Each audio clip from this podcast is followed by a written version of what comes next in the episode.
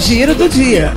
Quem for se vacinar contra a Covid-19 nos postos drive-thru pode doar um quilo de alimento não perecível ou itens de higiene e limpeza à rede de solidariedade de Araraquara. As doações são recebidas nos dois postos de vacinação no sistema drive-thru, no CEAR e no SESC, e a ação já soma mais de 8 toneladas de alimentos arrecadados e entregues às famílias em situação de vulnerabilidade.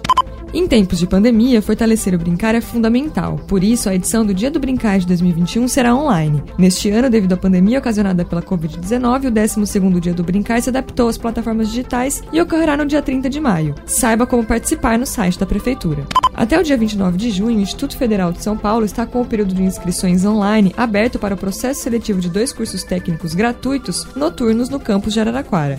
São 40 vagas para o curso técnico em informática e 40 vagas para o curso técnico em mecatrônica. Informações sobre as inscrições no site da prefeitura. Giro, Giro. giro, giro do dia.